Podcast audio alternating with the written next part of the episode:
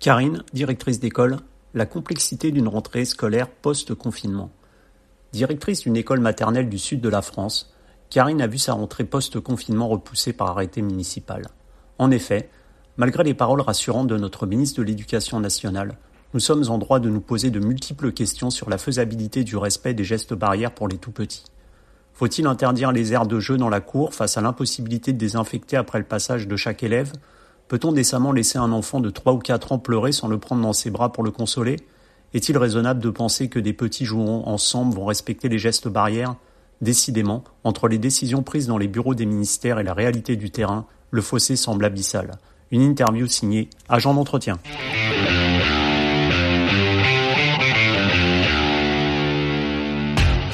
Bonjour Karine. Bonjour. Donc, euh, vous êtes directrice euh, d'école euh, dans, dans le sud de la France et je voulais tout d'abord savoir quel processus vous aviez mis en place justement pendant cette période de, de confinement pour que les enfants puissent continuer à suivre le, le rythme scolaire. Alors en fait, euh, on a six classes dans notre école maternelle et moi je suis une des enseignantes euh, en petite section. Euh, on a décidé toutes les six de pouvoir donner du travail donc par voie mail aux aux enfants et donc aux parents, puisque ce sont des maternelles, donc ils ne sont pas autonomes. Donc chaque enseignant a envoyé par mail, en, avec un processus un peu différent en fonction des enseignants et en fonction des niveaux de classe. Euh, donc il y a des mails pour les plus petits qui étaient envoyés tous les jours aux parents. Euh, chez les moyens, c'était deux fois par semaine et chez les grands, c'était une fois par semaine, mais avec tout un protocole de travail euh, par ce biais-là. Et il y a une maîtresse, une enseignante qui a fait euh, de la visio en mhm. plus de, de ces mails. Et, et est-ce que vous avez eu, vous avez senti que certains enfants, euh, par rapport à cette nouvelle méthode hein, de travail où c'était les parents mhm. euh, qui, qui, devaient, qui devaient s'en charger, ont un peu des, décroché du, du, du rythme scolaire? Alors c'est un peu complexe à dire en fait, euh, c'est-à-dire que nous on a demandé des retours, euh, des retours photos des parents avec euh, moi, je parle pour ma classe hein, parce que c'est un peu compliqué pour de, de, parler pour les autres classes. Mais pour les classes des petits, on a demandé des retours photos des parents de leurs activités. Euh, c'est vrai que c'était pas évident pour les parents qui poursuivaient le travail en fait. Mmh. C'est-à-dire que les parents qui étaient confinés à la maison, voire qui télétravaillaient mais euh, à la maison, trouver toujours un moment pour euh, pour gérer les activités euh, scolaires pour leurs enfants. Ceux qui ont repris le chemin du travail, c'était beaucoup plus difficile. Donc on on avait des retours, mais qui n'étaient pas qui étaient pas réguliers de leur part et, et où c'était plus complexe. Après, ça ne concernait que très peu d'enfants. Et, justement, est-ce que vous avez aussi fait face au, désarroi de, certains parents qui se retrouvaient euh, promus enseignants euh, pendant cette période de confinement et qui qui n'étaient pas très à l'aise avec ça, forcément? Alors, on a essayé dans la classe des petits de ne faire que du travail de manipulation où on expliquait bien les manipulations à réaliser.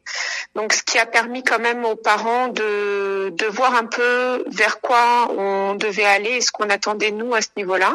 Maintenant, c'est vrai qu'on a eu des parents qui se sont retrouvés confrontés, par exemple, au bout de quelques semaines, pas au départ, mais au bout de quelques semaines, à des enfants qui ne voulaient plus, qui n'avaient plus envie, qui et ils ne savaient pas comment faire en fait pour les mettre dans l'activité. Et là, ils nous ont fait ce retour-là de dire euh, voilà, on n'est pas enseignant et, et, comment on fait pour gérer euh, pour gérer nos enfants à ce moment-là. Donc on a c'est c'est ce retour en fait qui a été très important et l'échange avec les familles à ce moment-là qui était très importante en fait. Hum, hein, pour les rassurer, parce que vis-à-vis du, du manque de motivation des enfants qui se faisaient sentir au fil des semaines, je suppose.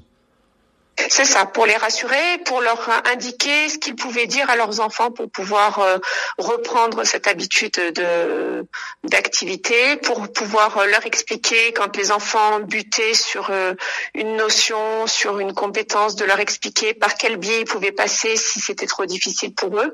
Donc on a essayé de faire en sorte de pouvoir gérer, même dans nos séances, de pouvoir gérer les enfants qui allaient plus loin, parce qu'il faut savoir que on a des enfants entre 3 et 4 ans enfants, donc pour certains, il y a un quart de leur vie d'écart, hein, un enfant de janvier, un enfant de décembre, donc avec des compétences qui sont différentes. Donc pour gérer les enfants qui étaient capables d'aller plus loin, pour se gérer ceux qui avaient plus de difficultés, donc on donnait des pistes à ce niveau-là aux, aux, familles. Mais ils ont, il, a bien fallu qu'ils s'improvisent un peu enseignants, effectivement, et, et dans la contrainte de, de, de ce que cela signifiait.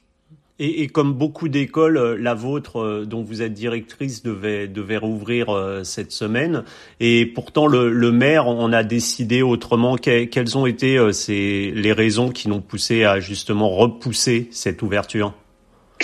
Alors pour lui, ce sont des raisons en fait sanitaires, c'est-à-dire que tel que le protocole était envisagé par le ministère, il nous a signifié en fait qu'il ne pouvait pas mettre en place ce protocole-là avec le nombre d'écoles, puisqu'on a on a plusieurs écoles sur la commune. Ça reste une petite commune, mais on a on a plusieurs écoles et qui ne pouvaient pas mettre en place ce protocole sanitaire euh, au niveau de l'hygiène sur euh, sur l'école avec le nombre d'élèves qui étaient censés euh, reprendre l'école.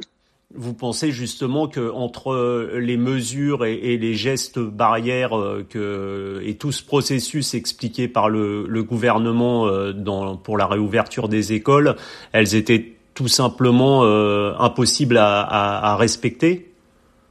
Pour moi, le protocole qui a été mis en place je parle pour les maternelles, je, je ne m'engage pas pour les écoles mmh. élémentaires, le collège et le lycée, mais pour les écoles maternelles, c'était un protocole qui était utopique.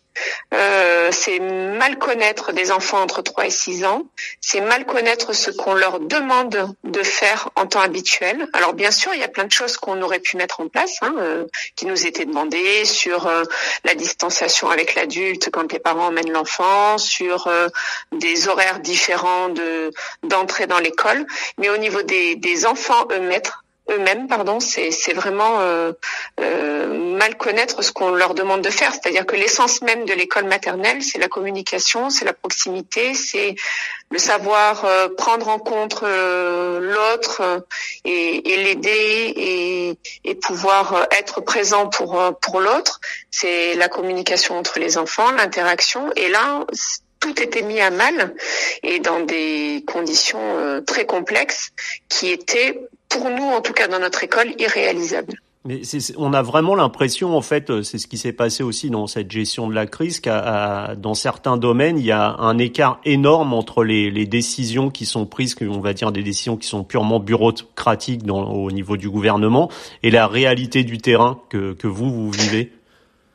C'est ça. Ben, C'est-à-dire qu'en fait, euh, comme personne ne sait réellement, euh, tous les avis changent hein, au niveau scientifique euh, sur sur ce virus. Personne du jour au lendemain, on nous annonce que le virus est très contagieux, et puis deux semaines après, on s'aperçoit, les, scientifiques s'aperçoivent que pour les enfants, il l'est beaucoup moins.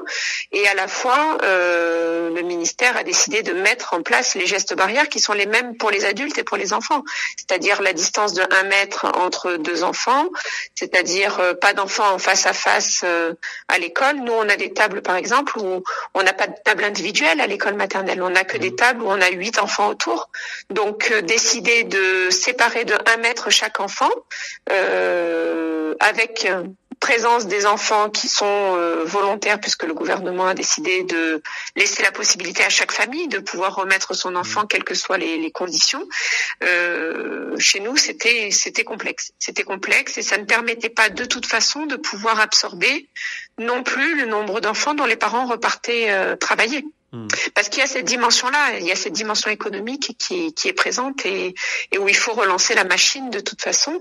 Et on était prêt à le faire à l'école, évidemment, mais, euh, mais ce qu'on nous demandait, l'injonction qui était demandée dans, dans les textes, dans ce protocole, euh, n'était pas possible. On aurait pu se permettre de dire minimiser, minimiser les contacts, minimiser le, le, les interactions entre les enfants, mais nous l'imposer, c'était juste irréalisable et inconcevable. Mmh, parce que justement, euh, hier, on a vu euh, le ministre de l'Éducation nationale qui se déplaçait dans, dans, dans, des écoles pour montrer que les, les, règles de distanciation étaient respectées, que tout le processus qui avait été décidé par le gouvernement était lui aussi respecté.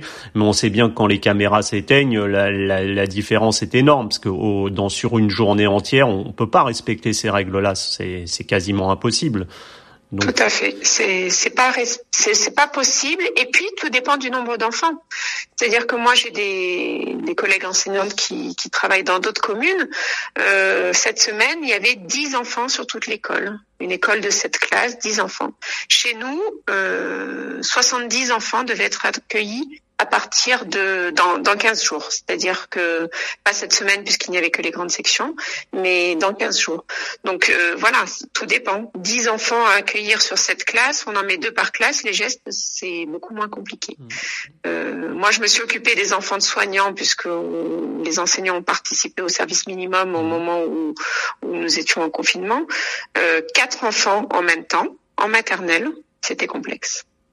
Hmm. Donc euh, je n'imagine même pas 10 par classe. Et, et, justement, vous parliez des, des parents. Les, les, parents étaient, vous aviez eu des retours. Les parents étaient-ils inquiets à l'idée de mettre leurs enfants à l'école? Est-ce qu'ils étaient partants pour les mettre à l'école parce qu'ils étaient obligés, ou est-ce que justement la plupart des parents disaient non, ben on va encore garder les enfants à la maison? Alors on a eu plusieurs cas de figure, c'est-à-dire que j'imagine un peu comme dans toutes les écoles en France, euh, on avait des parents qui n'avaient pas le choix qui remettait les enfants euh, bon gré mal gré, c'est-à-dire que très stressés, mais qui nous disent euh, on n'a pas le choix, il faut qu'on retourne. Euh, des parents qui travaillent en indépendant dans des toutes petites entreprises familiales et qui nous disent si si je retourne pas travailler, je mets la clé sous la porte, je, je ne peux pas faire autrement. Mais à la fois très angoissés de les remettre. On a des parents qui n'étaient pas spécialement angoissés, mais qui sentaient que leur enfant avait besoin de retourner à l'école. Mmh. Ici, parce que l'enfant n'était pas bien à la maison, parce que pas d'interaction avec les copains, besoin de revoir la maîtresse. Donc, on avait des parents dans cette situation-là, et on avait des parents qui euh, ne reprenaient pas le travail en présentiel, restaient en télétravail, et nous ont dit moi, je suis trop stressée, je ne peux pas, donc ils ne reviendront pas, quelles que soient les conditions, ils ne reviendront pas. Donc on a vraiment ces trois cas de figure euh, euh, sur l'école euh, à ce niveau-là. Et, et, vous, personnellement, vous étiez inquiète pour euh, vous-même et, et, pour, euh, pour le, le, corps enseignant vis-à-vis justement de l'impossibilité de respecter tous ces gestes barrières et peut-être crainte pour votre santé? Alors moi, je craignais pas trop pour ma santé. Bon, on a encore l'utopie de se dire qu'on est dans un petit village. On a eu très peu de cas sur la sur la commune. Mmh. Euh, je travaille pas dans une grande dans une grande ville, euh, donc c'est vrai que c'est un petit peu différent, même si ça n'épargne pas. Hein. On a bien vu que qu'il y avait euh, certaines petites communes qui étaient touchées également. Donc euh, au niveau sanitaire, pour moi, je n'étais pas vraiment euh, euh, inquiète. Par contre, euh, j'étais très inquiète en fait, non pas sur le respect des gestes barrières pour les enfants, parce que pour moi c'était clair, ça allait être complexe. Et je le savais en tant que tel, mais j'étais plutôt inquiète sur ce qu'on allait devoir faire entre guillemets subir aux enfants euh, de les réintégrer à l'école dans ces conditions-là. C'est-à-dire les enfants reviennent à l'école en se disant je suis tellement content de revoir les copains, la maîtresse, et euh, de se dire qu'on allait leur faire subir, subir ça, c'est-à-dire qu'on a des enfants de trois ans quand ils arrivent et qu'ils nous voient, ils nous sautent dans les bras. Mm. Et là, on allait être obligé de leur dire non, ça va pas être possible. Euh, c'est la question qui a été posée au ministre. Hein. Qu'est-ce qu'on fait avec un enfant qui pleure alors qu'il a trois ans? Euh, Est-ce qu'on va le consoler ou pas? Et le ministre a bafouillé à ce moment-là en disant bah, c'est une question de bon sens. Oui, mais enfin, il n'a pas répondu à la question. Qu'est-ce qu'on fait? Et nous, on est confrontés à ça tous les jours. En fait, c'est l'essence même de notre travail, de devoir rassurer, de devoir euh, aider, de devoir euh, mettre la main sur l'épaule à un enfant juste pour le poser et le calmer. Euh, et de ne plus pouvoir le faire, c'était quelque chose de très inquiétant pour nous. Pas angoissant, mais inquiétant, de se dire dans quel circonstances, on va pouvoir accueillir ces enfants, une cour de récréation sans interaction, sans avoir accès au coin jeu parce qu'on ne peut pas les désinfecter après le passage de chaque enfant. Comment est-ce qu'on va envisager ça et comment est-ce qu'on va gérer nos élèves dans ces conditions-là? Voilà, voilà mon inquiétude. C'est plutôt le cette euh, cette pression psychologique qu'on qu'on distille petit à petit à, à nos élèves et et c'est pas un accueil quoi. Pour moi, c'est c'est pas un accueil euh, scolaire et et c'est pas comme ça qu'on a le droit d'accueillir nos élèves. Euh, bâcher ou, ou, cacher tous nos coins jeux, euh, les mettre un seul par classe sans avoir le droit de, de, de jouer avec le copain, c'est pour moi mmh. juste un, un peu d'inhumanité en fait. Et, et c'est plus ça qui est compliqué pour moi. Et aujourd'hui, vous, vous l'évoquiez, hein, on voit bien que le, le, gouvernement a tenté donc au maximum d'ouvrir les, les, écoles pour les plus petits afin que les parents puissent reprendre le chemin du travail et, et, relancer cette économie à l'arrêt. Mais euh, vous ne pensez pas qu'on rentre dans un système où c'est un dilemme, où c'est euh, l'économie ou la santé d'un certain point de vue? Il y a des parents qui nous disent ça, c'est-à-dire que il y a des parents qui nous disent euh, ce volontariat en fait des familles, il est très angoissant pour certaines familles parce qu'ils se disent en fait on nous laisse le choix, mais ça veut dire qu'on doit prendre la décision de remettre notre enfant au risque de sa santé ou de retourner bosser au risque de ne plus rien avoir demain si on n'y retourne pas.